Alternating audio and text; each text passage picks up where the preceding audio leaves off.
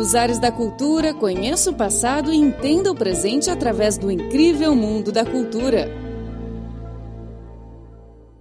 Olá, caro ouvinte, sinta-se muito bem-vindo ao programa Nos Ares da Cultura.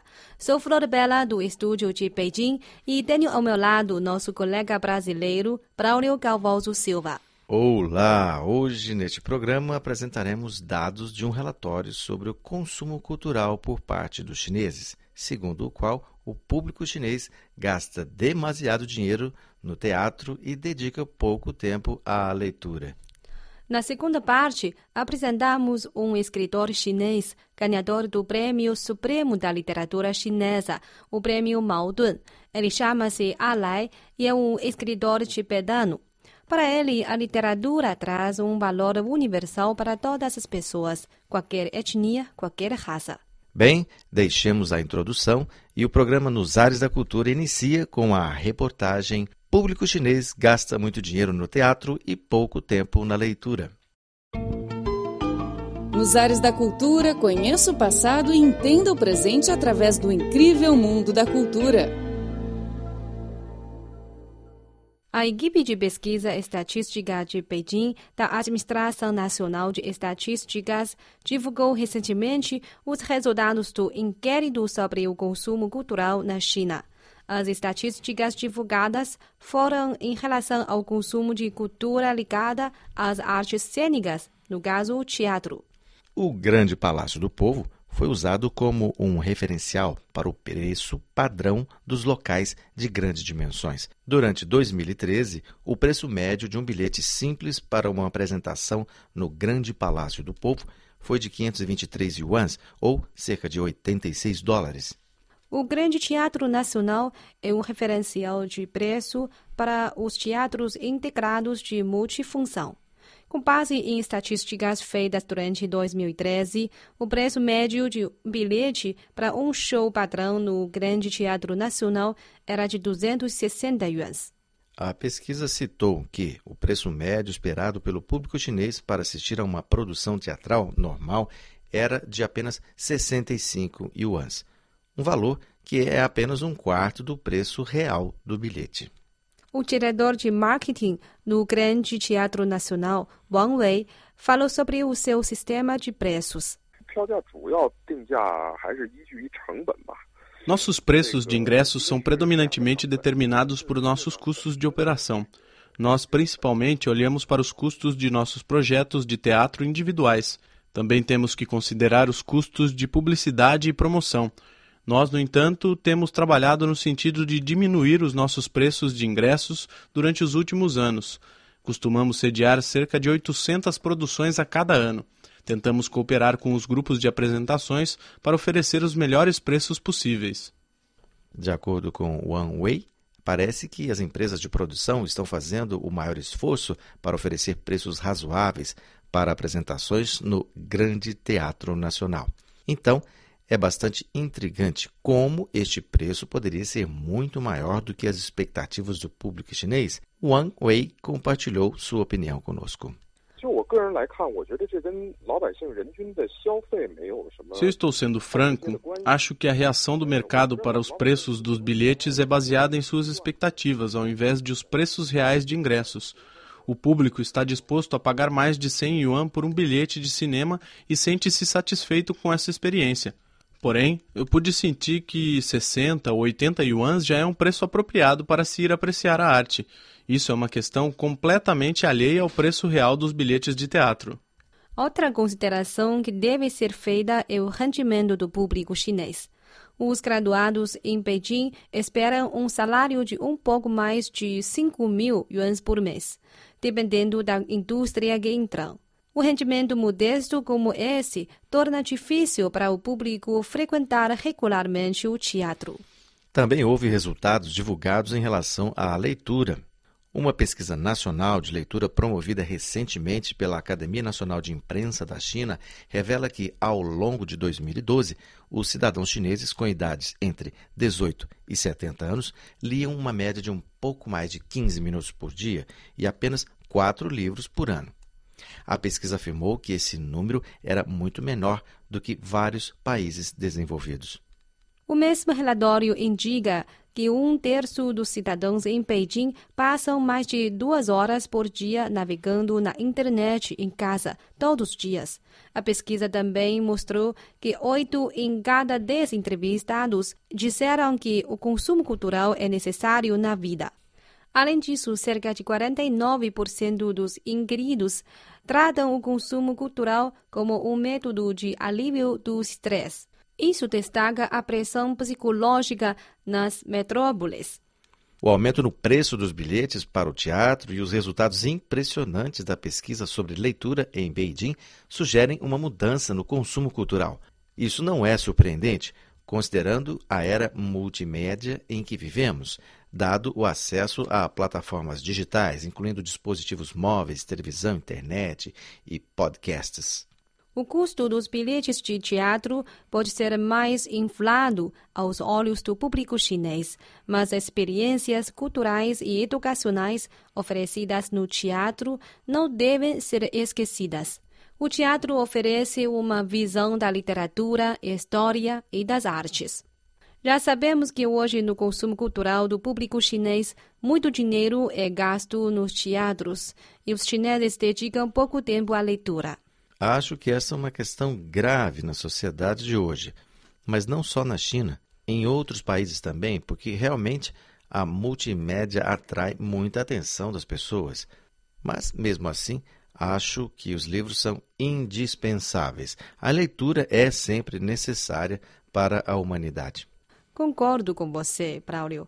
Um bom livro pode nutrir a alma da pessoa, inspirar o pensamento e indicar a direção da vida o que é muito benéfico para a gente. Uh, Braulio, quantos livros você lê por ano? Agora eu estou lendo, por exemplo, um livro chamado Capitalismo Amarelo, fala sobre o capitalismo na China, e também uma enciclopédia sobre a China. A cada dia, uma parte. A minha média varia muito, mas pelo menos uns 35 livros por ano eu leio. Pelo menos estando no Brasil, eu sei que leio. 35 é muito. Então, além das obras brasileiras, também leu algumas escritas por chineses? Sim, eu li várias, escritas por chineses, em espanhol ou em inglês. Antes de vir para a China, eu li livros sobre os mais variados assuntos ou aspectos da cultura chinesa. Me chamou a atenção os que falavam sobre as etnias chinesas, que são 56, no Brasil, nós temos 303 etnias catalogadas pela Fundação Nacional do Índio e mais de 200 línguas. Isso tudo é que foi feito oficialmente. Agora, as que ainda estão por serem descobertas, nós não sabemos. Hoje vamos apresentar um escritor tibetano para você e para os ouvintes também. Eh, ele chama-se Alai e é o único ganhador do Prêmio de Literatura Chinesa Mao Dun, o Prêmio Supremo Nacional. Todas as suas obras são baseadas na sua terra natal, mas transmitem um valor universal que é aceitável por qualquer pessoa. Muito legal, então vamos conhecer este escritor e suas obras. Nos Ares da Cultura uma viagem ao passado e um passeio pelo presente arte, literatura, dança, comportamento, tradições e tudo mais sobre o incrível mundo da cultura. Alai é um dos vencedores mais jovens do Prêmio Nacional Literário Malduan da China. Recebeu-o por seu romance A Poeira Baixar, também conhecido como Red Poppies, em sua versão trazida para o inglês. Como o único escritor tibetano a ganhar o maior prêmio literário do país, Ale disse que sua cidade natal tem uma profunda influência sobre as suas obras, pois a maior parte de suas obras está definida em sua terra natal, a região tibetana de Kham. Todo o meu trabalho é sobre esta terra. Os altos e baixos da minha vida e a história dos meus trabalhos são totalmente ligados a esta terra. Ela não é apenas o lugar onde eu cresci, vivia e conheci o mundo. É também o lugar de onde vêm as minhas inspirações e as histórias. Nesse sentido, a Terra é tudo para mim. Ala é sempre mais do que feliz para descrever a sua aldeia natal de Caron com uma linguagem poética. Em uma das suas obras, ele escreveu: Não importa se é para um livro ou para o conhecimento pessoal, este pedaço da terra é muito profundo. O rio corre dia e noite, as quatro estações se alteram livremente e as pessoas prosperam ininterruptamente. O laureado escritor nasceu em 1959 em uma minoria étnica em Barcão, uma área predominantemente habitada por tibetanos no noroeste da província de Sichuan. Ele foi criado em uma família da citada minoria étnica. Sua mãe é tibetana e seu pai é de etnia Hui. Ela disse que sua natureza generosa e amigável vem de sua vida familiar, em que diferentes etnias vivem em harmonia. Não é uma surpresa que as obras de Allah exibem um profundo amor à terra e o espírito popular independente combinado com as reflexões na alma sobre as questões sociais. No entanto, o escritor disse que é, na verdade, a literatura norte-americana que representa a maior influência na sua carreira. A literatura americana é experiente em descrever coexistência multiétnica e conflito cultural. Além da sua cultura dominante branca, há também escritores de sucesso judeus, afro-americanos e de outras minorias do país. Nós podemos aprender muito com eles. É compreensível que as pessoas prestam muita atenção à identidade tibetana de Alai, pensando como ele pode escrever em chinês tão bem. Ale disse que ele vem tentando dissipar o mistério em torno da cultura tibetana, acreditando que os conceitos comuns e os valores universais existem no mundo da literatura. Ale chama de um conceito de humanidade ou as emoções, compartilhadas por todos os seres humanos, como o amor, o ódio e outras necessidades espirituais para além da vida diária.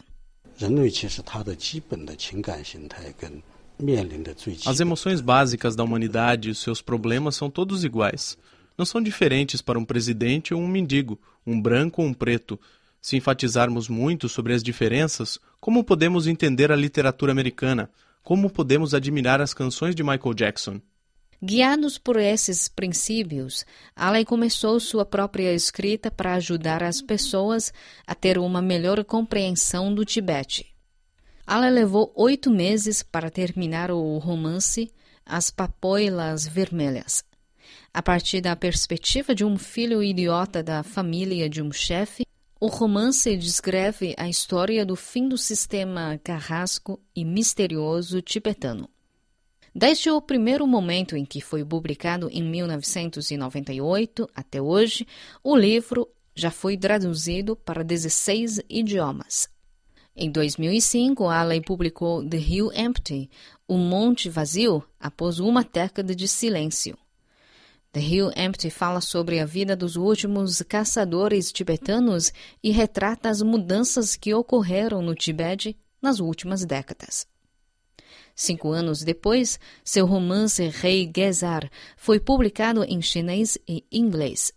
Este foi criado baseando-se na epopeia tibetana O Rei do Gezar, a contrapartida tibetana para o poema épico de Homero, em que ele apresenta uma interpretação mística da história e da cultura tibetana. Ela disse que nunca deixa de introduzir suas obras para os leitores de outros países. Eu tenho muitas chances de encontrar leitores em livrarias, bibliotecas, salões e de interagir com eles. Eles reafirmam a minha compreensão da literatura. Falamos sobre a literatura, não importa de onde eles são. Estou muito feliz que possamos encontrar uma terra com valores em comum através da literatura. Ale diz que vai continuar sua busca por retratar a vida e a cultura dos tibetanos, partindo do princípio de que a literatura preenche as lacunas entre e entre as pessoas no mundo inteiro e ajuda-as a entender melhor a alteridade. Caro ouvinte, acabamos de conhecer o escritor tibetano Alai e o seu conceito literário. O programa Nos Ares da Cultura fica por aqui. Somos Flor Bela e Braulio Galvoso Silva. Agradecemos a sua sintonia. Até a próxima semana. Até lá, 再见。